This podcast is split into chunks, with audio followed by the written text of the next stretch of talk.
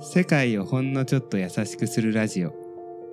このポッドキャストはどうしたらもっと優しい世界になるだろう。そんな視点からニューヨークの国際機関で働く大久保の頭の中を日本のメディア業界で働く大橋が紐解く番組です。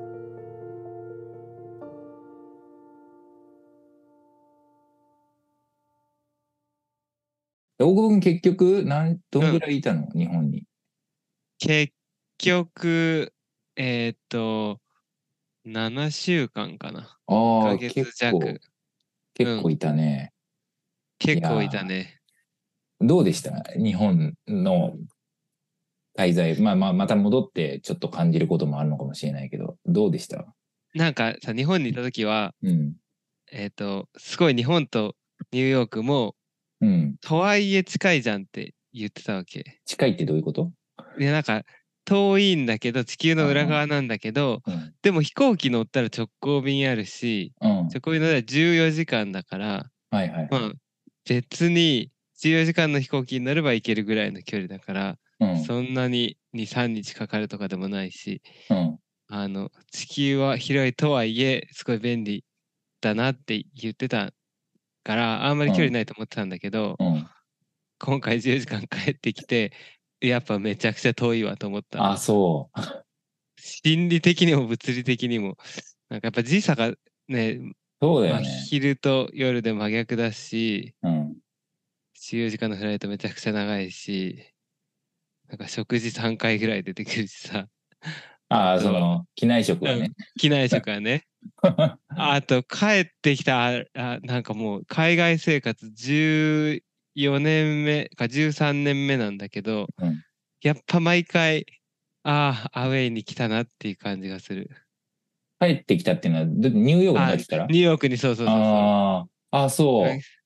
えー。突然だって突然だっては羽田空港までうん。ほとんど日本人で1そうだよね。割2外国人みたいな。でも羽田空港の中にまだユニクロもあるしセブンイレブンもあったし、うん。本屋さんは日本語の本ばっかりだしみたいな環境から、ひえー、とアメリカの航空会社で帰ってきたからだんだん、うんあれアメリカ人のスタッフの方が多くなってきてでもお客さんは多分日本人の方が多くてニューヨークの空港に着いた瞬間に急に当たり前だけど急に英語になってうん。えあなんかガタイがみんな1.5倍ぐらい大きくなってさなんかタクシーになるしいやタクシーもなんかいきなりアメリカの兄ちゃんみたいになるしうん。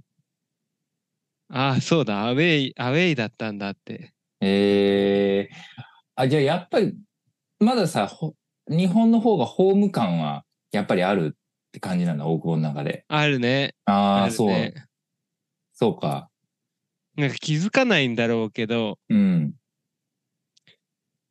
やっぱこれだけはっきり違うとうん。なんか無意識の中でやっぱりなんか英語で書いてあるとか自分と体格が違ったりうんうんうん人種とか言葉が違う人に囲まれてるっていうのにうんどこかで多分気を張ってるんだろうね。なるほどね。そっか。まあ日本に行った時の方が、今振り返るとちょっとこう、リリラックスというか、あんまりそこまで気を張ってなかったな、みたいな感じも。気は張ってないね。うんうん。街中を歩いてコンビニとか行く時にあんまり 気は張ってないもんね。えー、そうなんだ。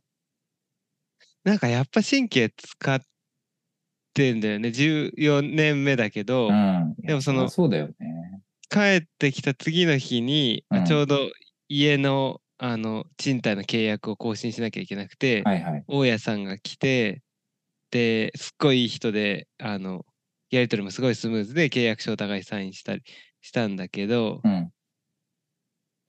一旦大家さんが言った言葉で分かんない言葉があったわけ。はいはいはい。すごい分かりやすい英語を喋る人なんだけどうん。であいやそれ分かんなくてでもまあその場で意味を聞くわけにもいかずにうん。あの後からその単語をこうバイバイって言った後に調べてあそういうことだったのかみたいなちょっと反応間違えたわみたいな感あじで思ったりするからやっぱこう言葉聞く時とかにも神経張ってんじゃないかな。あ、なるほどね。うん。確かに。知らない単語とかがパッて出てくることとかあるからね。なんかいつ何が出てくるかわかんない。はいはいはいはい。はいはいはいはい。そうね。うん。まあ、まあ日本語でもあるけどね、たまにね。今、どういう意味だっけ？っていう わかんない言葉たまに出てくることあるけど、そしたまあでもら聞く、聞き直す？いやー、わかんないな。でも、あの、前後の文脈から想像できることが、まあ、多いから、あの、その単語そのものがわかんなくて、まあまあ、こういうことかなーって思うかな。本当にわかんなくて、それわかんないとちょっと話前に進まないって時は、さすがに聞く気は。そうだよね。そうだよね。あと、まあちょっとこれ、あの、違うかもしれないけど、その、あの、なんだろう。メディアに出てる時は、そういうのを必ず聞くようにはしてる。あの、なんだろう。ああ。まあ、自分がわかんないで、そのまま、その、知ったかぶって進んじゃうのはやっぱり怖いから、はいはいはいはいはいはい。それでちゃんと自分が知らないことも、でも恥ずかしいかもしれないけど、やっぱ聞かないと、その後が、あの、ちょっとね、大変なことになる可能大変なことになる可能性。なるほど。あるから、それはもうそのままそのうん。やりとりがうん。生で出ているみたいな時でも聞くんだ。おーなるほどね。うん。それは恥ずかしいかもしれないけど、そうそう、やっぱり、それによってなんか、自分が間違ったことをさらに言っちゃったりとか、あの、すごい検討外れになっちゃうよりは、やっぱりちゃんと聞いた方がいいし、まあ、うん。もしかしたら、あの、聞いてる人も、あの、知らない単語かもしれないから、それをだからそういう気持ちも含めて、ちょっと確認するみたいなのはあるかもね。なるほどね。うん。だから確かそういう場面だったら結構アンテナ張ってんのかもね。あ、そうかちょっも。とそういう感じかもしれない。なるほど。多分意識してないんだけど自分では。はいはいなん。かもし知らない単語が来たらどうしようみたいな、多分英語喋ってる時に、えーっと、だ英語でコーチングしてる時とかめちゃくちゃ、めちゃくちゃアンテナ張ってる。はい。でね、まあもともとコーチングしてる時はすごいこ相手の言葉遣いとかにものすごい神経を使ってるから、うんアンテナを張ってんだけど、さらにそれが英語だと多分もっとすごい敏感に張ってるんだけど、そうじゃなかったとしても、そういう大家さんとのなんか何気ないやりとりだったとしても、多分張ってるんだろうなっていうなるほどね。思ったそうわ。か。その緊張感を、まあ確かに。まあそうね。あ確かに。アウェイだよね。うん、なんか、まあ、あアウェイだね 敵地は言い過ぎだけど、ちょっとなんかこう、気を抜くと、あの、うん後ろから刺されるは言い過ぎだけど、うんちょっとね、なんか旅行中にあんまり、なんかバッグを置いたまま、スタバねでトイレに行けないみたいな、そういう感じ、うん。まあ、で大久保君でもそうなん生活してんだろうね。今だよね、そうなんだよ。でも、それ、大久保はさ、まあ、あの、なんとなくまあ日本の方がホームだっていう感覚はあるんだろうけど、なんうんか子供たちにとってはやっぱり、ホームはやっぱり今一番長く住んでるアメリカとかの感覚はやっぱり強いんかな。うーん。なんかそんなに意識してない感じはするねあまあ。どそっかこがホームか。なんかすごいなと思うのは、その、行く場所、多分日本にいても、うんうちの実家と妻の実家を行ったり来たりとかしてたから、こっちがホームみたいなのなかったんだけど、なんかその、うん行った場所で楽しんでたよ。その場所を。ニューヨークに来たらニューヨークの家はなんか、日本より庭とかあるから楽しいみたいな感じだし、はい。なんか、東京にいるときは、あ、東京のこれが楽しい。で、愛知にいるときは愛知のあれが楽しいとかって感じで、なんかここに帰りたいとかってあんま言ってなかったかもね。まあ、なるほど。それが自然なのかもね。でも。そうだね。うん。うんあんまり、ね、そんなに過去のこととか未来のこととか、うんうんうん、うん。大人の方が多分考えてるんろなそうだね。確かに確かに。もうちょっとなんでか、ね、あの、年齢が上になってくればいろいろまた感じ方も変わるかもしれないけど。そうだね。友達がどこにいるとかね。うんうん。そういうのはあるかもしれないけど、まあ、社会の中に入ってったら、もうちょっと変わるかもしれない。だからこれ日本の学校に入りましたとかだったら、ちょっと、いや、アメリカの学校の方が良かったとか、日本の学校の方がいいとか言うかもしれないんだけど、今、その7週間はちょっとこう、本当にお互いの家とかにいて、なんだろうな、自分たちの好きなように生活できたから、あんまりうんうんうん窮屈に感じてなかったのかも。なるほどね。えー、なんか日本の社会に入ったらやっぱ大変だろうなって思そうだよね。そうね。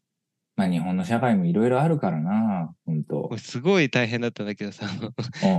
勘口 なんだけど、児童館が家の近くにあってね、ですごいお世話になったから、うん。あの別にその児童館を批判したわけじゃないんだけど、うんあのすっごいルールが細かくあて、りそあの小学生が同じ階に小学生が遊ぶゲームコーナーと、うんあと未就学児だ幼稚園までが遊ぶコーナーがあって、う。うん。そこの間は行き来しちゃいけないのね。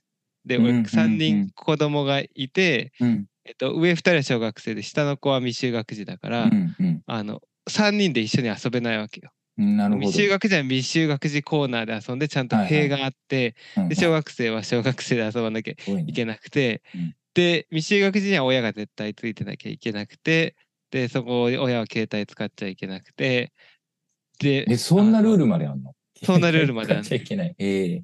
でなんとなくわかんない。そのいっぱい多分子供がいたら、うん。あの小学生がさ未就学の方に入ってきちゃうと未就学児は怖いじゃんで、ね。おもちゃ取られちゃったりするから、それは確かに良くないし未就学児が小学生の方に行っちゃうと危なかったりするかもしれないから、おもちゃが、だからちゃんと分かれてなきゃいけないっていうのは分かるんだけどそれもなんかお昼ご飯食べる時も分かれなきゃいけないから家族一緒でお昼ご飯食べれないわけよ。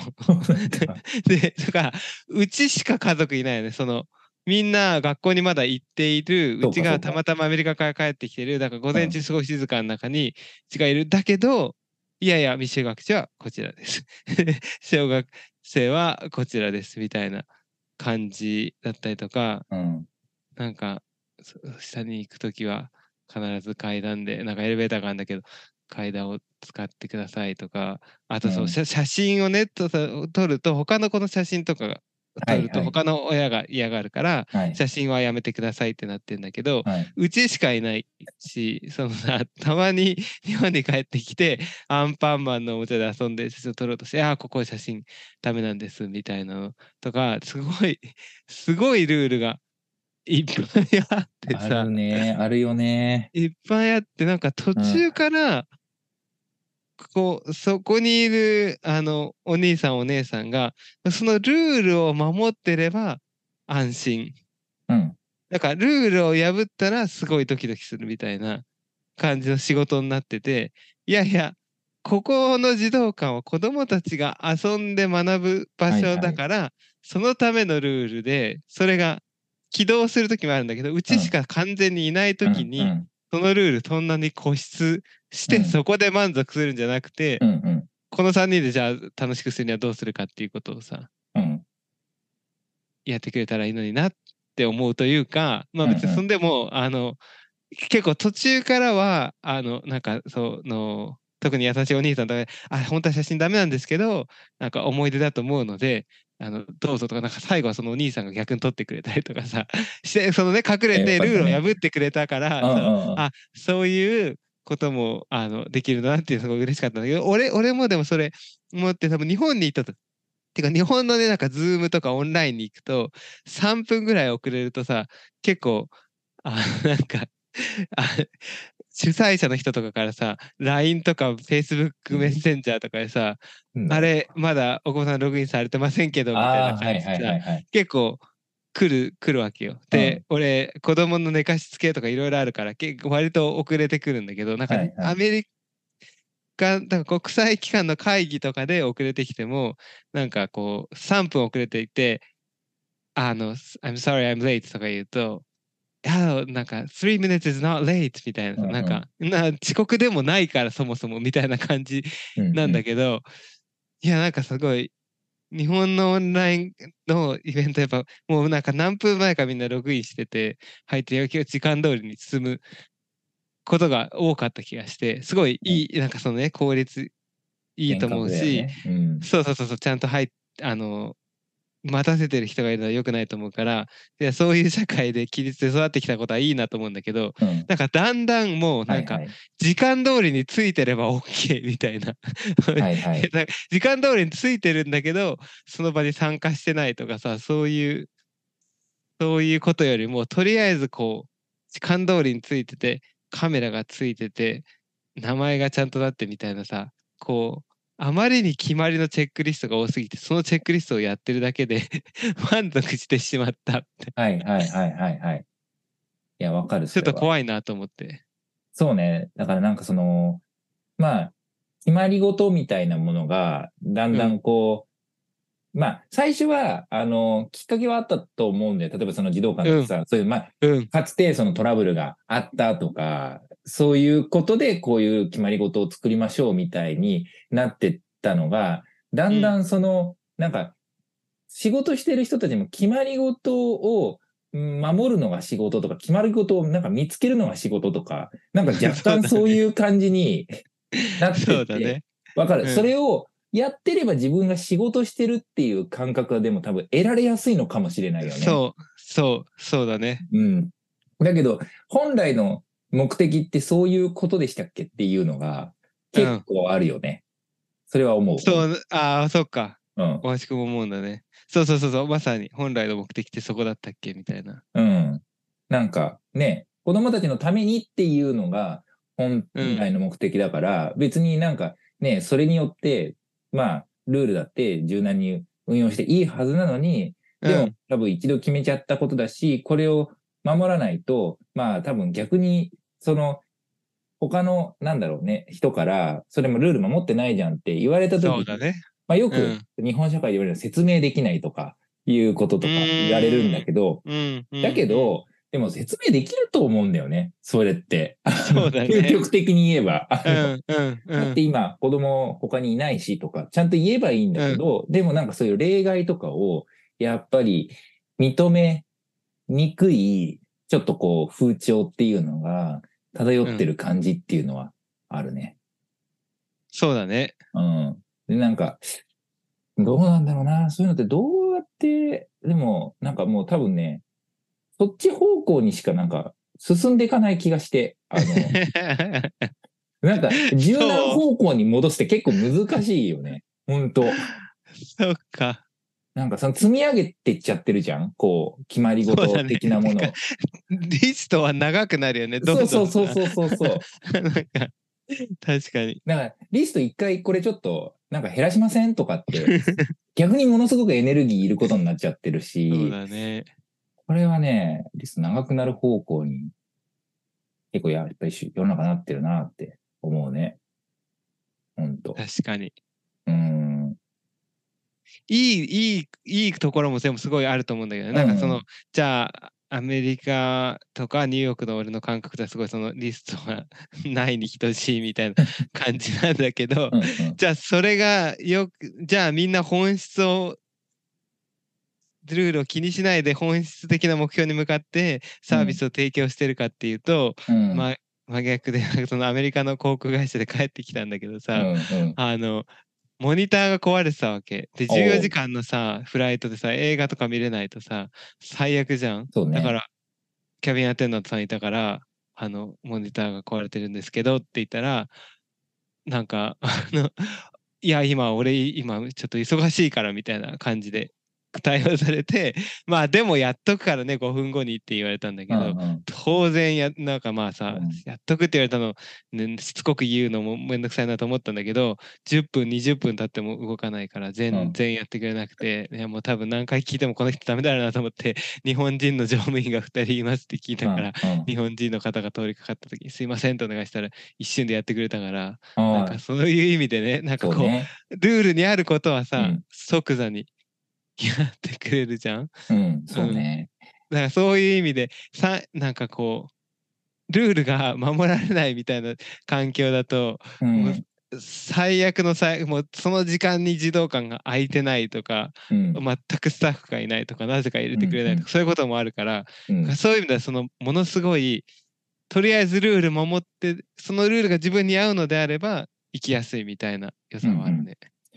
そうだね。まあ、そう、それによってなんかすごく、まあ、なんだろうね。例えばサービスの品質がすごく高い水準で、あの、サービスの品質はね、うん保たるれるよね。とかはあると思うんだけどさ、あの、じゃあい、なんかその流れでちょっと一個だけ、あの、うん。その、ルール決めた方がいいんじゃない的なので、ちょっと見かけて、あの、この夏、えって思ったのは、なんかあの、高校野球でさ、あの、今年、その、慶応高校が100何年ぶりの優勝みたいな。で、決勝戦で仙台育英っていう高校と、あの、うんうんうん。決勝戦で戦って、なんかそのね。その様子とか、その後の反応とかって大久保見てた？日本にいた時。慶応の監督の方針はなんとなくすごい、だから坊主じゃないんだよね。ああ、そうだね。うんで、うん。自主性に任せてっていう、いう野球だったっていう話を見たのと、なんか応援がすごかったみそうたいそうな話。そうそうそう。そううんうんまあ、で、なんか、応援が、ちょっと慶応の応援が、決勝戦すごすぎて、あの、うんうんなんか仙台育英がかわいそうだったとか、まあ、ああ、ちょっとその、なんていうの？まあ、普段、高校野球に熱心に見てる人たちとは違う人たちがやっぱ決勝戦、甲子園に見に来てる。まあ、まあ OB、OG の、まあ OB か、慶応あ、慶応のね。はいはい。うん。が、あの、まあ、結構押しかけたから、まあ、球場全体がそんな雰囲気になって、で、ちょっとその、あい、仙台育英の攻撃中も、その、慶応の、あの、多分先輩方が、ちょっといろいろ、うんなんか声援を、まあ、慶応を応援するような雰囲気をうん出してたことが問題じゃないかみたいな感じで言われてて、で、だからうん、なんかその、そういう応援のあり方っていうのも考えなきゃいけない、えーかもしれませんね、みたいななんかコメントとかもなんか若干散見されたんだけど、うん。でもなんか、まあ、応援じゃんっていう気も俺ちょっとして、なんか、うんうんいや、わかんない。応援、まあ俺別にそんなに高校野球、まあ仕事ではね、関わったことあるけど、うん。そこまでその、自分が主体的に応援するとかなかったんで、ちょっとその辺の感覚わかんないんだけど、うんなんか、応援の仕方を、ルール、なんていうのかな、その、規制するみたいなのって、そう、そういう話なんかなって若干思ったというなるほどね。気もする。確かに。まあ、まあまあ、マナー的なものなのかもしれないけど、いいや、でもさ、なん、か、まあ、なんか、自分の、まあね、その応援してるチームが、あの、もうちょっとでもしかしたら優勝するかもしれないって、なんか熱入っちゃうのってなんかしょうがないっきゃしょうがない気もうんするから、なんかその応援が、あの、大きすぎて、うんなんか良くなかったみたいなのって、なんか、すごい不思議な感じがしちゃったんだよななるほどね。うん。なんかまあ、まあね、ちょっとその仙台育英の子とか、うんうんうん仙台育英のその応援してた人たちからしたら、ちょっとかわいそうだったのかもしれないけれども、まあ仙台育英の選手たちは全然そんなこと言ってなかったんだよね、別にね。なるほどそれね。はすごい素晴らしいなと思ったんだけど、うんう。ん。なんか、なんか、いろんな感情も多分入ってるよね。そこに高校野球って人に、日本人にとって何なのかみたいな。うんうんそうのさ特にスポットライトが当たってなかったりとか、東北のね、高校が、関東の高校と戦うとかさ、慶応ってめちゃくちゃ名前も、そうなんだよ、ね。あれもあるじゃん、歴史も人数もあるから、うんそこに対するちょっとなまあんだ、ろうね、思う。思いうんもあるだろうし、ねあると思う、それも。うん。しかもその今回の慶応が特に新しいやり方で挑んだりしてることへのそう社会ね。のね、まあちょっと目立ってる感じもあったしね。そうそうそう確かそう。そうだね。でも全部をなんかその 平等にしなきゃいけないとかね、うんまあ確かにマナー的なところはあるんだろうけど、野球の観戦マナーみたいなね。そうね。でさ、難しいなと思うんだよね、それ。なんかこう、ってやっちゃうとさ、うん高校野球に興味あって、ルール、その応援のルール分かってる人うんうんしか来なくなっちゃうじゃない、そうね。あの、甲子園に。そうするとさ、高校野球自体の盛り上がりとか広がりにならないじゃん。やっぱこう、誰か高校野球にあんま興味なかったんだけど今回初めて興味持ったみたいな人が入ってくると、その伝統的なルールとかマナーとか知らなくてうん。あの声をかけちゃったりとかっていう可能性もあるわけじゃん。うん。その時にそういう人たちは多分弾かれると思うんだけどこう社日本社会の動き的には。そうすると一向に何も広がってなくて基本的に人口は沈んあの縮小していくからあのなんか全部地盤沈下していく感じがするんだよね。うん。なんかその日本だったら右側つつなんだろうエスカレーターは左側に立って右側は開けとくとか,、うん。なんかこういいろんなルールがあってその外国人が来る時書いてないからうん。なんかこう改めて久しぶりに日本に帰るとこんあのなんだろうなみんなルールがあるから成り立ってるからそこ電車に乗る時もすごい列になってるしだからそこに飛び込んで入っちゃう人がいたらうん。全てが崩れちゃうからルールがうん。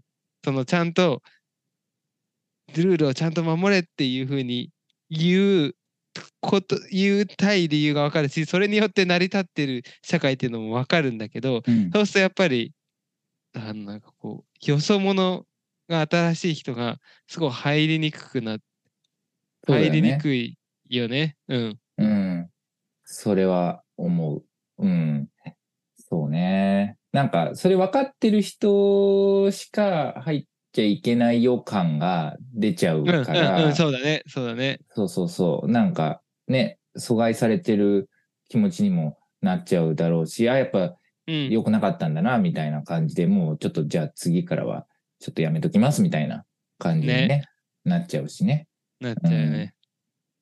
なんかそこはやっぱつなぐ、なんかか風穴開ける人みたいな人とつなぐ人みたいな、もうちょっと多分確かに。出てくるといいんだろうね。そうね。その風穴を開ける的な意味では、で基本的にはやっぱさルール緩くしようっていうの難しいと思うけど、さっき言ったみたいに。うんうんうん今回の慶応の監督みたいなあんま詳しく知らないんだけどそのいや別に坊主じゃなくてよくないみたいな、で結構それ一人が声を上げると日本社会の中でもそう思ってる人とかいるわけじゃん俺完全にそう思うけど、そう坊主ね。じゃなくていいじゃんでそれがしかも日本一になっちゃったりするとさそうだね。すごい確かに確かに。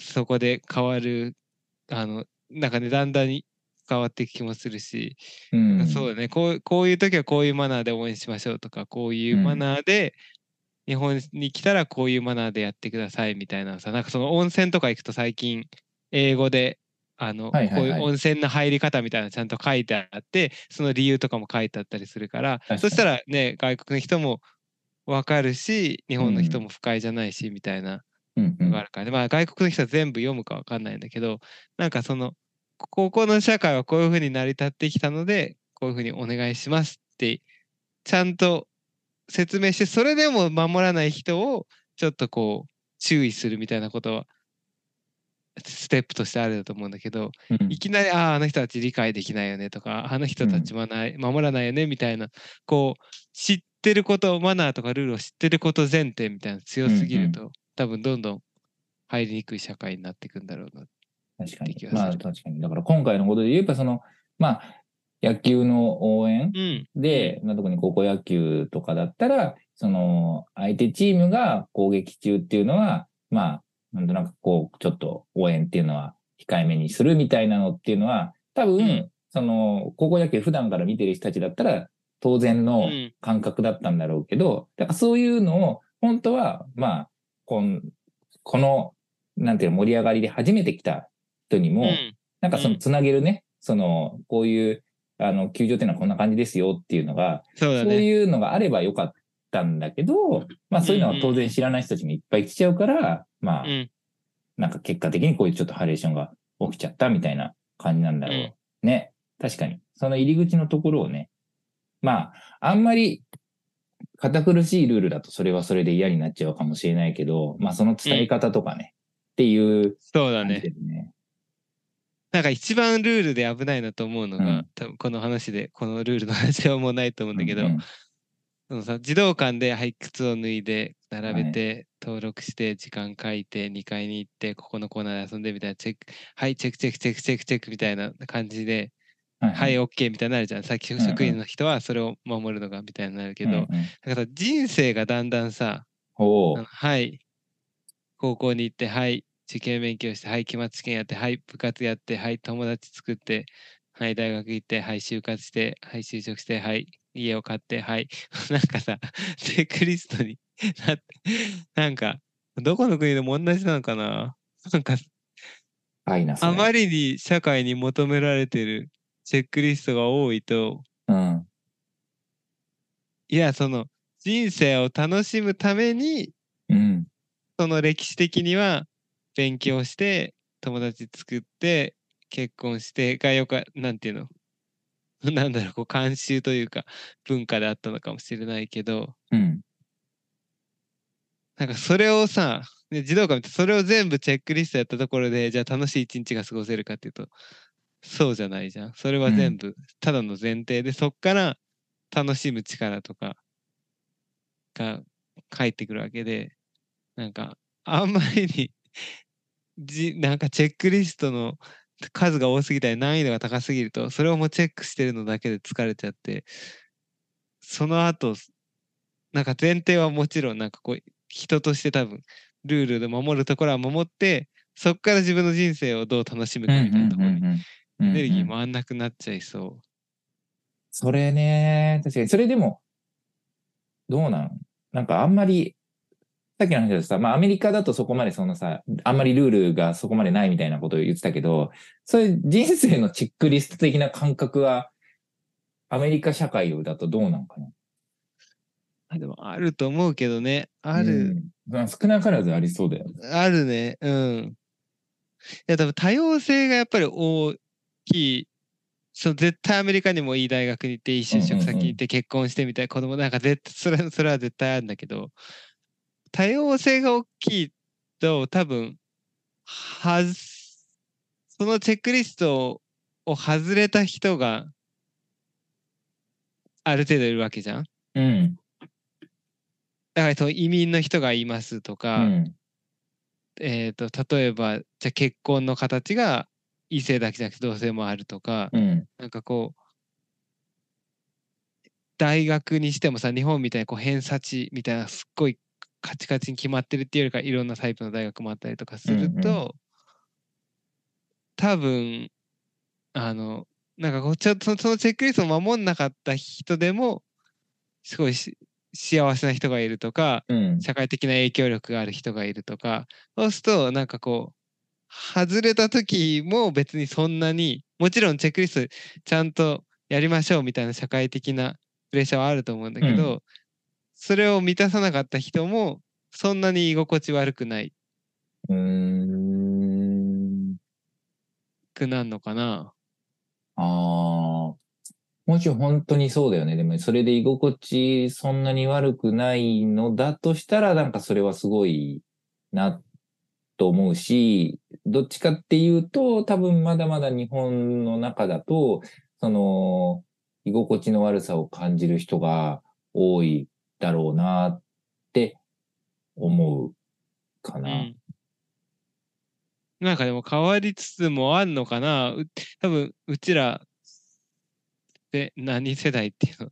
かな昭和の最後の方まではやっぱえっ、と努力していい会社に行ってみたいな感じの多分最後の方最後の方なのかな？今もあんのかもまあしれないけど、日本的感覚で言うと多分その最後の方だよね。きっと。うん。ううんん。うん。まあまだまだそのえだから YouTuber がなりたい職業ランキングとかにはうん。全然入ってなくて、普通にお医者さんとか弁護士さんとかそういう感じだと思うから、それがね、なんか AI が今出てきてとか、うんうん。YouTuber、YouTuber にみんななりたいんだったら、いい大学に行くっていうよりかは、また多分もっとクリエイティブなことやった方がいいんだろうしね。そうね。